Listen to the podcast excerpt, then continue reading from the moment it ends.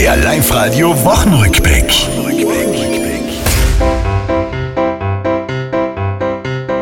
Wir sind in der Kitzbühel-Woche, dort geht's drüber drunter. Die Partytiger bleiben's ganze Wochenende munter.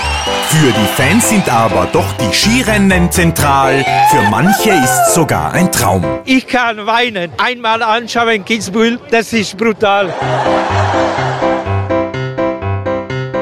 Auch Ani war am Weg nach Kitzbühel in Tirol. Samt Zwischenstopp in München, Probleme mit dem Zoll.